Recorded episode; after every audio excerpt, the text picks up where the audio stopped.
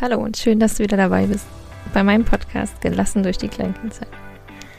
Ich bin Ines, Mama von drei Kindern, Host dieses Podcasts, Gründerin des Blogs Wachsen ohne Ziehen. Und ich begleite euch durch die Kleinkindzeit. Ja, vielleicht hörst du meinen Podcast schon länger, vielleicht bist du auch gerade neu hier da, äh, dazu gekommen und hörst gerade die erste Folge. Dann herzlich willkommen und herzlich willkommen auch an alle, ja, die schon länger dabei sind. Ich freue mich sehr, dass ihr da seid. Heute wartet eine neue Folge auf euch und zwar ein nachgeholtes Interview mit der lieben Maike. Die Maike Henze habe ich interviewt und die Maike kennt ihr vielleicht aus Social Media oder falls ihr sie noch nicht kennt, dann könnt ihr da gleich mal gucken. Im Social Media findet ihr sie unter dem Namen Frau Familienfutter und Maike hat eine Ausbildung zur Diätassistentin im Krankenhaus gemacht und danach drei, oder beziehungsweise in diesen drei Jahren eben das Thema Ernährung von A bis Z gelernt. Und weil ihr das noch nicht genug war, hat sie dann noch ein Studium dran gehangen, der Ernährungswissenschaftler. Ähm, der Ernährungswissenschaften.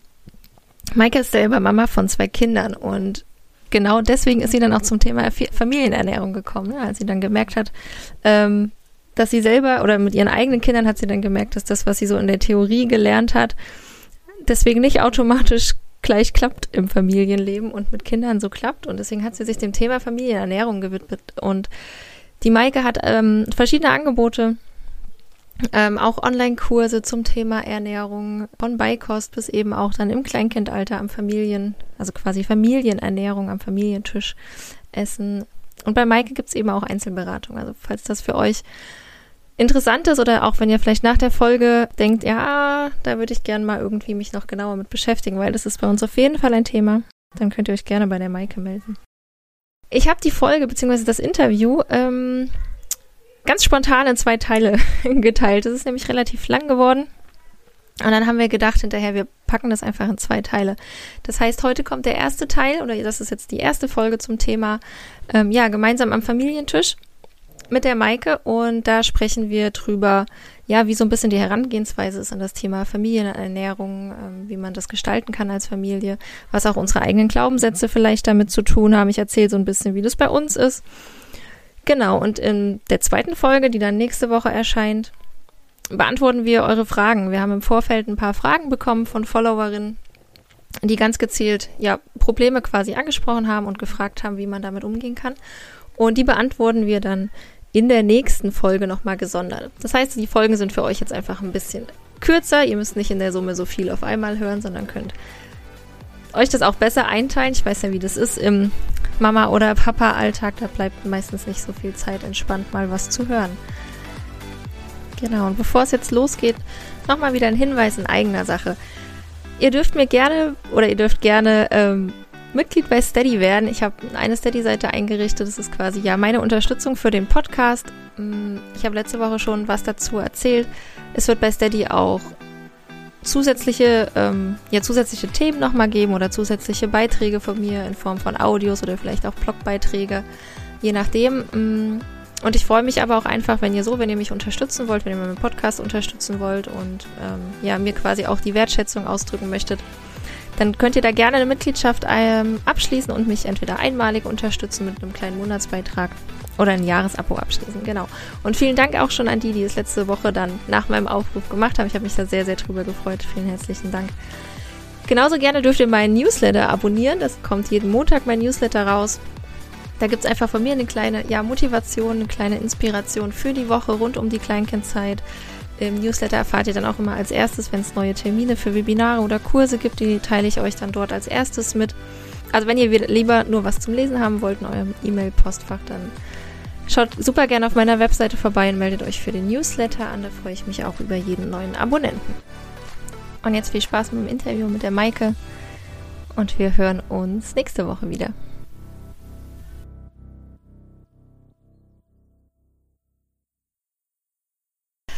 Ja, liebe Maike, schön, dass du da bist. Äh, vielen Dank, dass du die Zeit genommen hast, zu Gast zu sein in meinem Podcast und mit mir über das äh, spannende Thema Ernährung, Essen zu sprechen. Das ist, glaube ich, ein Thema, was einfach in allen Familien vorkommt. Und vielleicht magst du dich noch mal kurz vorstellen oder auch erzählen, mh, mm, ja, wie du zu diesem Thema gekommen bist. Also so unter dem Überbegriff Familienernährung nennst du es ja. Wie bist du dazu gekommen und was machst du denn so?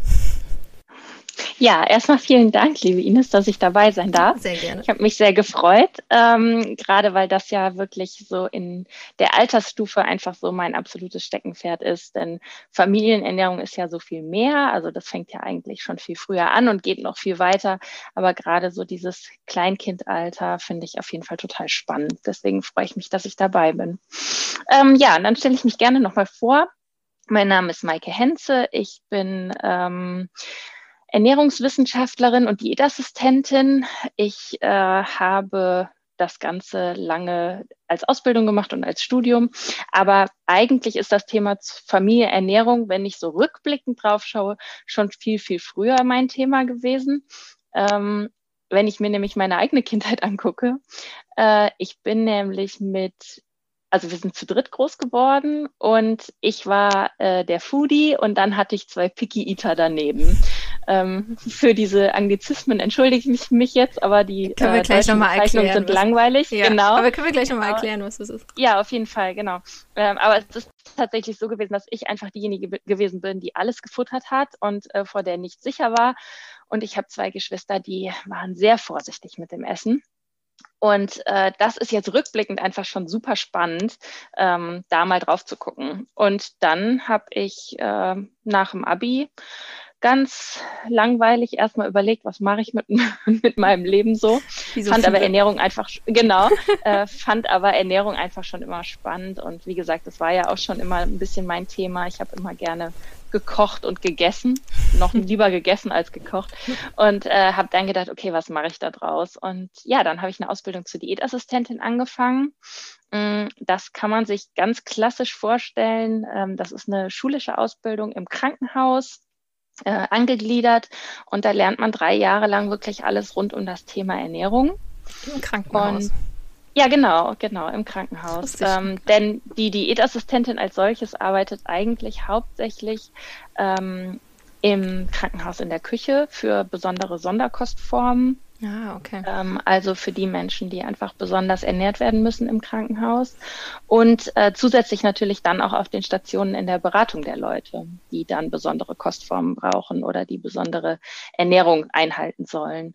Und ähm, ja, das habe ich dann drei Jahre lang gemacht und habe mich da auch sehr, sehr wohl gefühlt in dem Bereich, habe das gerne gemacht, ähm, konnte einfach so dieses medizinische Wissen, was ich gerne haben wollte, rund, rund um das Thema Ernährung gut lernen und habe dann ähm, das Kochen damit verbinden können. Das war wirklich klasse.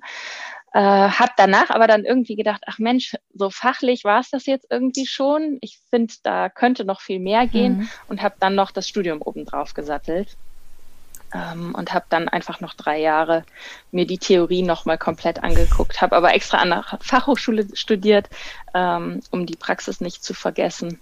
Und ähm, ja, das war dann für mich eine super Ergänzung dessen. Cool. Und was, äh, genau, äh, genau du bist ja unter ähm, Frau Familienfutter auf Instagram zum Beispiel mhm. unterwegs und bietest da ja, ja Kurse oder Infos und, und ich glaube auch Einzelberatungen für Familien mhm. an. Ja. Ja, genau, da bin ich dann gelandet, äh, weil ich dann irgendwann nämlich mit diesem ganzen Fachwissen erstmal nur mich ja rund um Erwachsene gedreht habe, habe mhm. immer nur die Erwachsenen beraten. Ab und zu gab es in der Ernährungsberatung auch mal ein Kind, ähm, tendenziell aber ältere. Und dann bin ich irgendwann Mama geworden und dann kam irgendwie so ein bisschen das Erwachen ähm, weil es ja doch so ist, dass alles das, was man in Fachbüchern gelernt hat und auch in der Ernährungsberatung anwendet, wenn es rund um Erwachsene geht, ähm, das passt halt für Kinder nicht. Das mhm. muss man einfach so sagen. Äh, man kennt das ja aus vielen Bereichen. Äh, Kinder sind einfach keine kleinen Erwachsenen und das gilt auch für den Bereich Ernährung.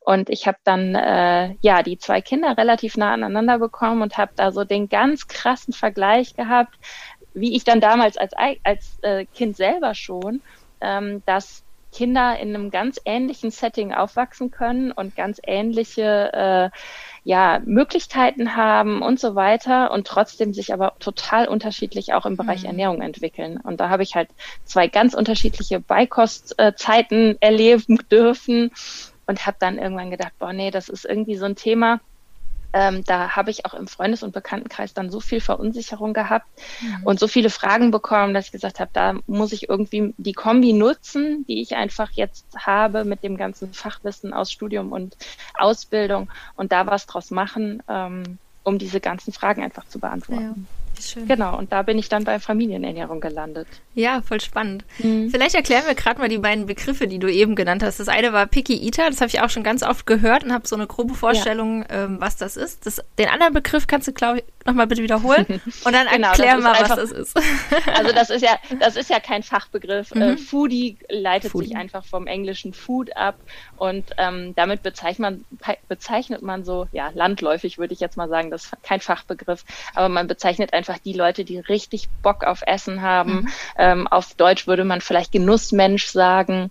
Also die, die wirklich ähm, richtig Spaß am Essen haben, die Spaß an der Zubereitung haben, ähm, die sich vielleicht auch ab und zu mal ein bisschen zu wenig Gedanken darum machen, was jetzt so dahinter steckt hinter der Ernährung.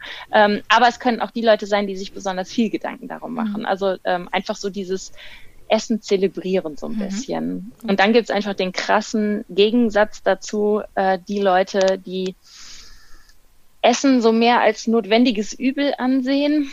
Ähm, bei den Kindern nennt man es Picky Eater. Mhm. Die gibt's aber definitiv auch, auch bei den Erwachsenen. Und äh, ja, das sind die Menschen, die einfach essen, weil sie essen müssen und äh, die Auswahl nicht besonders groß mögen. Und ähm, gerade bei Kindern geraten wir da natürlich öfter ja, an unsere Grenzen, wenn wir als Eltern da sitzen und das Kind mag einfach so gar nichts essen. Und ähm, das ist eine riesengroße Herausforderung und das begegnet mir in der Beratung dann auch ganz häufig.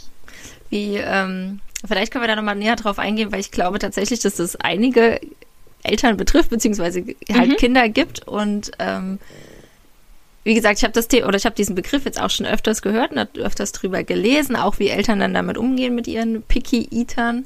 Ähm, fand es auch schon ganz spannend. Ähm, vielleicht können wir da noch mal ein bisschen genauer drüber reden oder du vielleicht erzählst du mal, wie sich das äußert, ne? Wenn ich jetzt ein Kind habe, was ein Piggy Eater ist, wie das, ähm, wie kann ich mir das dann vorstellen im Alltag? Weil vielleicht kommt dann dem einen oder anderen so, ah ja, hm, okay, könnte mein Kind sein. ähm, das hilft ja oft, wenn man mal so ein, das irgendwie so einordnen kann, ne? Ja, ja. Also Picky Eater ist ja jetzt ein fließender Begriff, da kann man jetzt nicht sagen, das ist so eine Diagnose mhm. oder da genau, müssen genau, ja. die fünf, äh, die fünf Dinge müssen da vorhanden sein, damit das äh, als Picky Eater bezeichnet wird, sondern das ist eigentlich wirklich so ein, so ein Oberbegriff dafür, dass Kinder äh, sehr wählerisch sind mit ihrem Essen, dass Kinder sehr wenig ausprobieren möchten.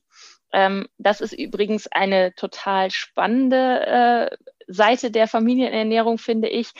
Denn Kinder sind ja sonst immer total entdeckungsfreudig und wollen erleben und so weiter und so fort. Und für den Bereich Ernährung gilt das halt überhaupt nicht. Also Kinder sind total glücklich, wenn sie die sogenannten sicheren Lebensmittel, also man kann das so ein bisschen in sicher und unsicher einteilen. Ähm, für Kinder gibt es sichere Lebensmittel, die kennen sie, mhm. die kennen sie auch in der Zubereitung und damit kommen sie klar. Und dann gibt's die unsicheren Lebensmittel, wo Mama und Papa sagen, ach guck mal, das schmeckt total lecker. Und äh, die Kinder sagen, äh, weiß ich doch nicht, woher soll ich wissen, dass das lecker schmeckt. Und ähm, da ist einfach bei dem Picky Eater natürlich die, ähm, die Einschränkung viel, viel größer. Ne? Also wir haben Kinder, die sind dann doch ein bisschen entdeckungsfreudiger und die sagen, okay, ich versuch's mal und ich gucke und ich äh, mhm. teste aus. Und dann haben wir aber wirklich die Kinder, die ganz klar sagen, ich mag das nicht, ich möchte das nicht. Und da ist genau das, was du eben sagtest, da verzweifeln viele Eltern dann dran, wie man da rein rangehen kann und ja. wie man damit umgehen kann. Ja. Ne?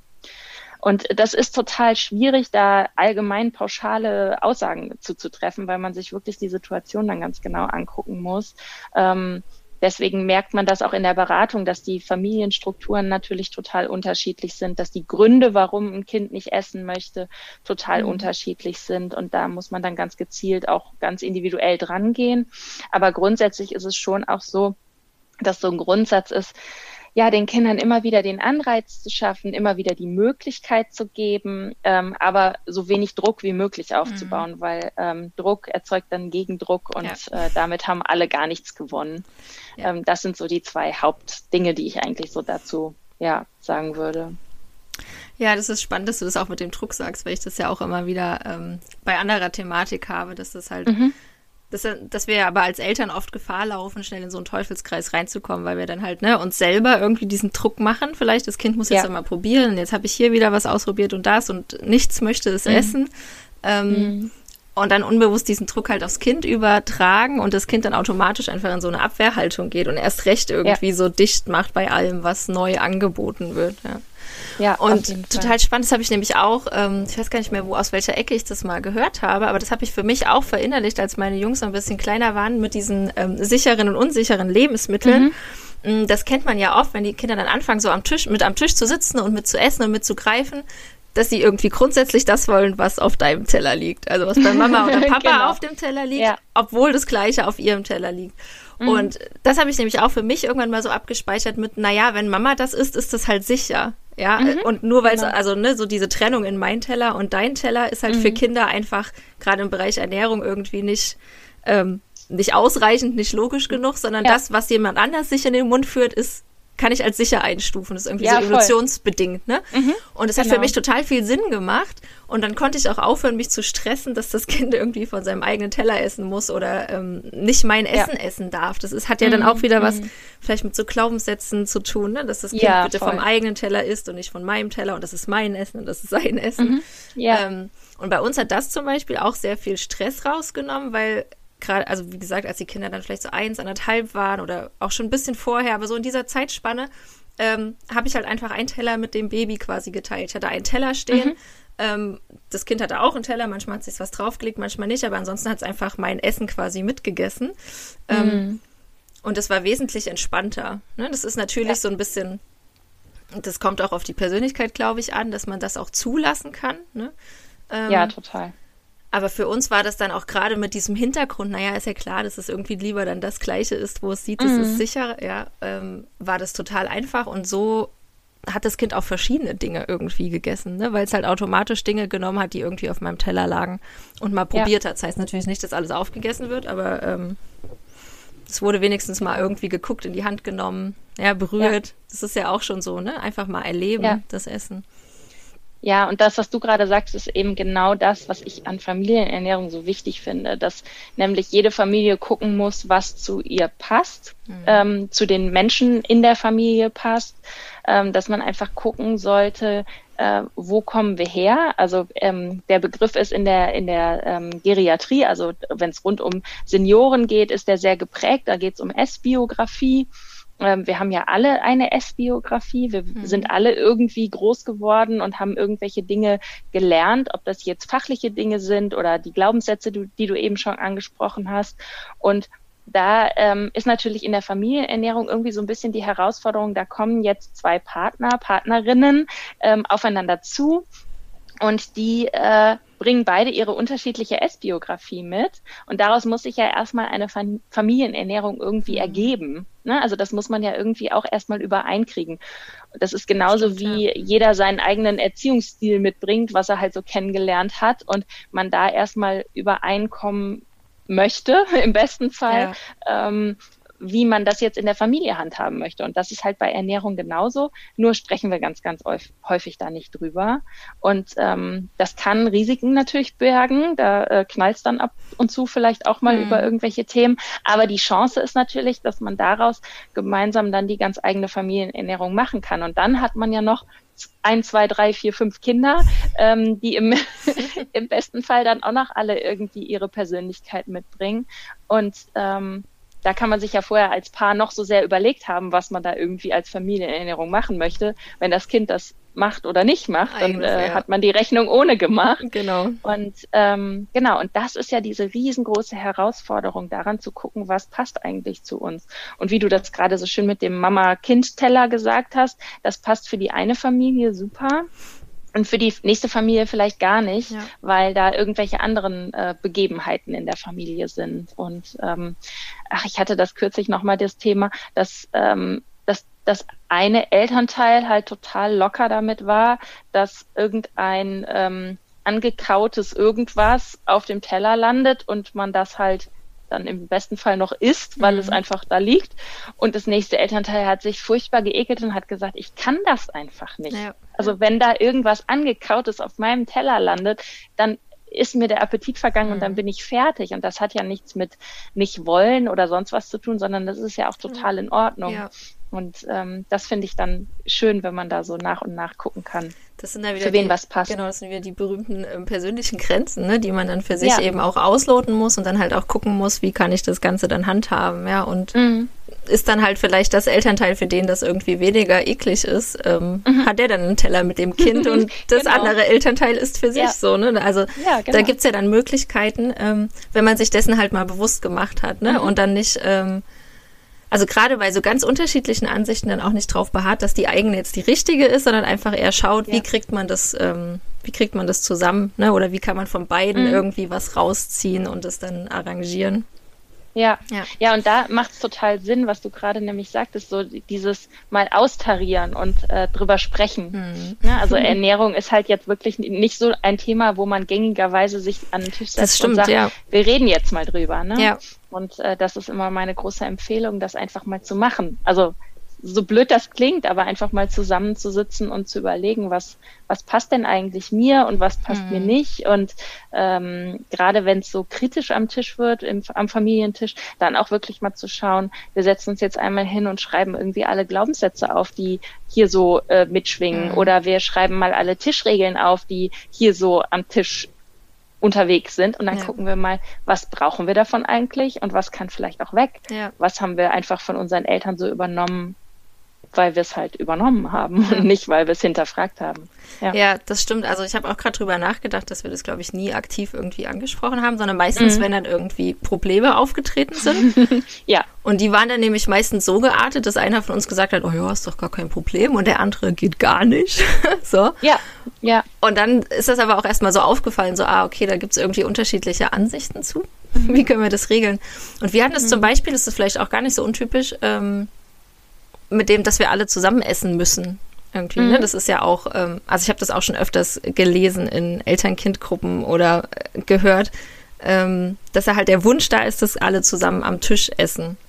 Mhm. Gerade, also ich glaube, bei den Babys ist das meistens irgendwie noch also da ist das noch so, weil das Baby ist dann halt einfach eh immer mit dabei, das beschäftigt sich ja mhm. noch nicht alleine, aber sobald die Kids dann irgendwie ein bisschen größer werden und vielleicht auch Bewegungsradius äh, irgendwie sich vergrößert oder mehr Bewegung mhm. ähm, ne, brauchen, dann ist da ja nicht mehr so viel Interesse dran, jetzt ewig am Tisch zu sitzen, an den Mahlzeiten mhm. teilzuhaben. Und so war das bei uns halt auch. Und ich hatte damit zum Beispiel gar kein Problem, auch nicht, dass die Kinder dann irgendwie alleine im Wohnzimmer essen, ne, wenn sie da mhm. gerade Bock drauf hatten. Ja. Mhm. Und das war dann halt für uns auch, haben wir auch erkannt, dass da eigentlich so Glaubenssätze dahinter stecken, ne? dass man irgendwie als Familie ja. zusammen am Tisch sitzen, sitzen muss. Mm, und man muss mm. doch zusammen essen und dann muss es bitte auch noch harmonisch sein.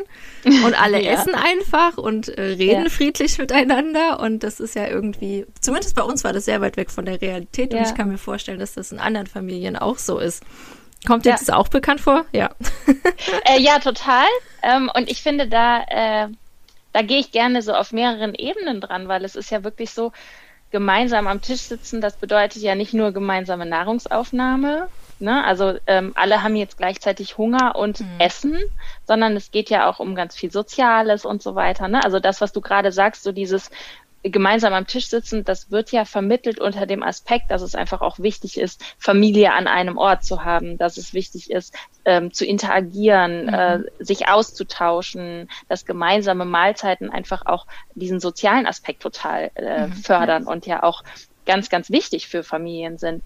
Mhm. Trotzdem finde ich, kann man ja dann auch auf anderer Ebene wieder gucken, ähm, wir, wir stillen ja heutzutage nach Bedarf, das, so weit sind wir ja, ne, mhm. ne, dass wir wissen, okay, wenn das Baby Hunger hat, dann bekommt es auch was zu essen.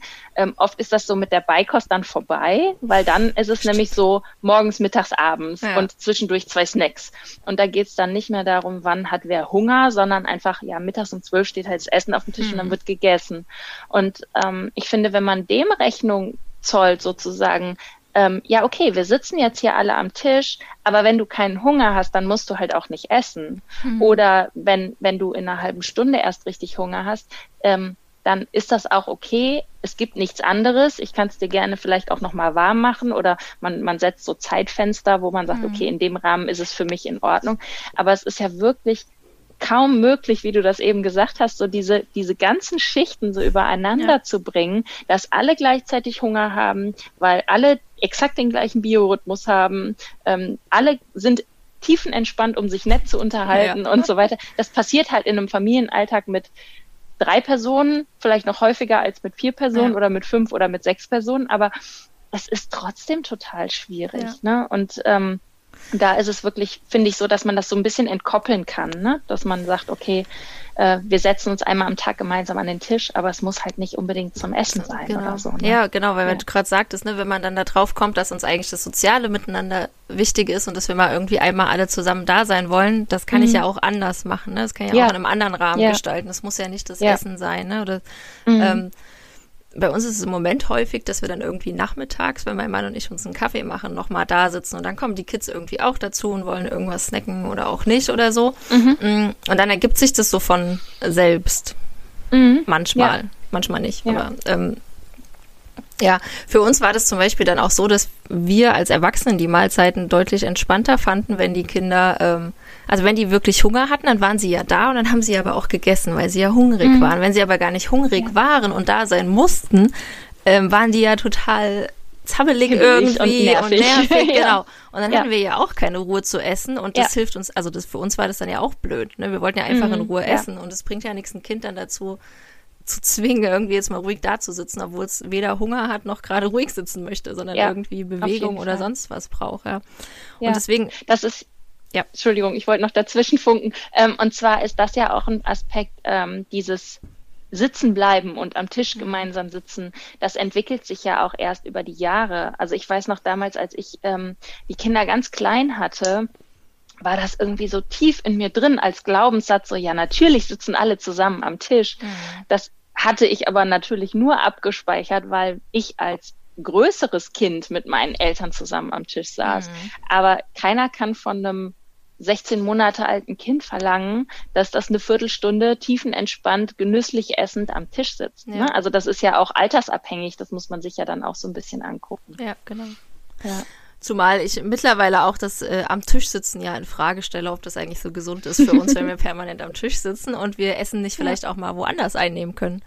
Voll. Und warum nicht? Ja, gerade wo ja. du es gesagt hast mit Baby, also wir haben, glaube ich, also als als wir nur ein Kind hatten und das war ein Baby, haben wir eigentlich immer zusammen auf der Couch gesessen, weil ich da nebenbei gestillt habe. Mhm. Und es am bequemsten war und da haben wir gegessen, haben wir ja auch nicht am Tisch gesessen. Ne? Ja. Und dann, ja. wie du sagst, als ja. das Kind auf einmal größer wurde, war so dieses, jetzt müssen wir aber alle am Tisch sitzen. Mm, ja.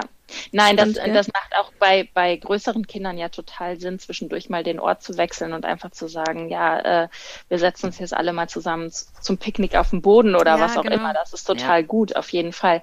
Das Einzige, was ja an diesem, ähm, also an diesem Ernährungsthema äh, am Tisch sitzen und essen immer äh, so hochgehangen wird, ist ja nur der Aspekt, dass wir gemeinsam sitzen, mhm. dass wir ohne Ablenkung sitzen weil die Tendenz auf dem Sofa den Fernseher anzumachen mhm. natürlich größer ist als am Esstisch. Ne? Also darum geht's dann ja in dem Fall.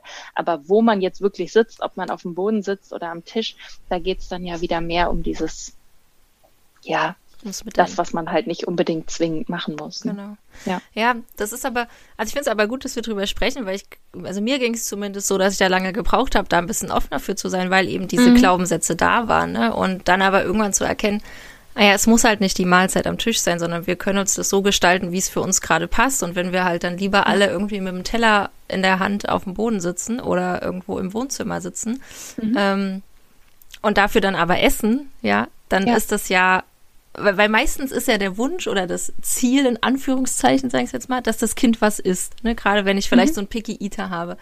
Und dann finde mhm. ich halt, ist es auch an so ein bisschen in der Verantwortung der Erwachsenen, das dann halt so zu gestalten, dass das Kind auch essen will und essen kann ja. und essen möchte. Ja, ne? Weil ja.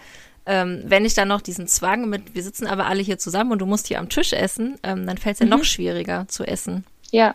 Als wenn ich dann ein bisschen die Umgebung Fall. anpasse und ähm, ja.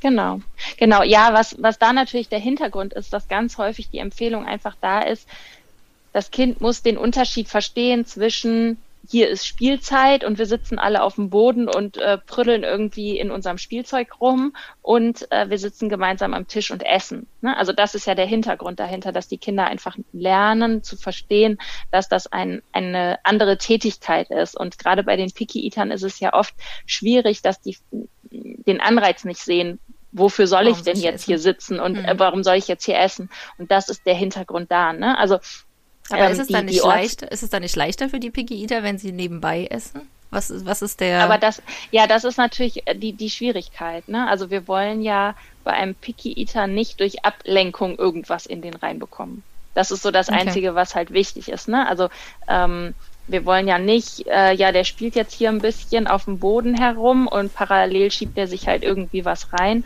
Damit habe ich ja auch bei einem Picky Eater nichts gewonnen, sondern es geht ja nicht zwingend darum, der muss jetzt essen, sonst wird der zu dünn oder was auch mhm. immer. Ähm, das ist oft ja erstmal nicht der erste Aspekt, sondern der erste ist, Aspekt ist ja, ihm, dem Kind den, den, ähm, das Interesse am Essen irgendwie zu vermitteln. Und dafür muss es sich ja schon auf das Essen konzentrieren. Und da hängt es halt immer dran, ne? dass man sagt, das klappt natürlich am Tisch ohne ja. Ablenkung irgendwie besser. Aber das kann ich ja auch an anderen Orten schaffen. Mhm. Ähm, wichtig ist nur, dass die Ablenkung nicht da ist. Dass ich einfach eine Umgebung schaffe, zu sagen, jetzt ist sozusagen irgendwie mal Essenszeit und wir konzentrieren genau. uns aufs Essen und ja. ähm, gucken ja. aufs Essen. Genau, genau. Und das fällt vielen natürlich am Esstisch leichter als jetzt mhm. irgendwo sonst im Haus. Ne? Das stimmt natürlich. Wahrscheinlich, ja. wahrscheinlich auch, weil es uns so gelernt wurde. Ne? Also wir haben ja alle irgendwie am Tisch äh, gegessen. Mhm. das gehört ja irgendwie einfach dazu. So. Das stimmt, genau. Ja, da habe ich zum Schluss so gesagt und das als Stelle genommen, um das Interview in zwei Teile zu teilen. Ich hatte es ja am Anfang schon gesagt, deswegen ist der das Ende im Interview ein bisschen abrupt, weil wir das äh, im Vorfeld so nicht geplant hatten. Genau, und bis hierhin war jetzt das erste, der erste Teil des Gesprächs mit der Maike und nächste Woche dürft ihr euch dann auf den zweiten Teil freuen indem wir dann, wie gesagt, eure Fragen beantworten, die Follower-Fragen, die wir bekommen haben. Nochmal ein bisschen, ja, auch intensiver ins Thema Essen reingehen, mehr ein Alltagsbeispiel nochmal ähm, das Thema beleuchten.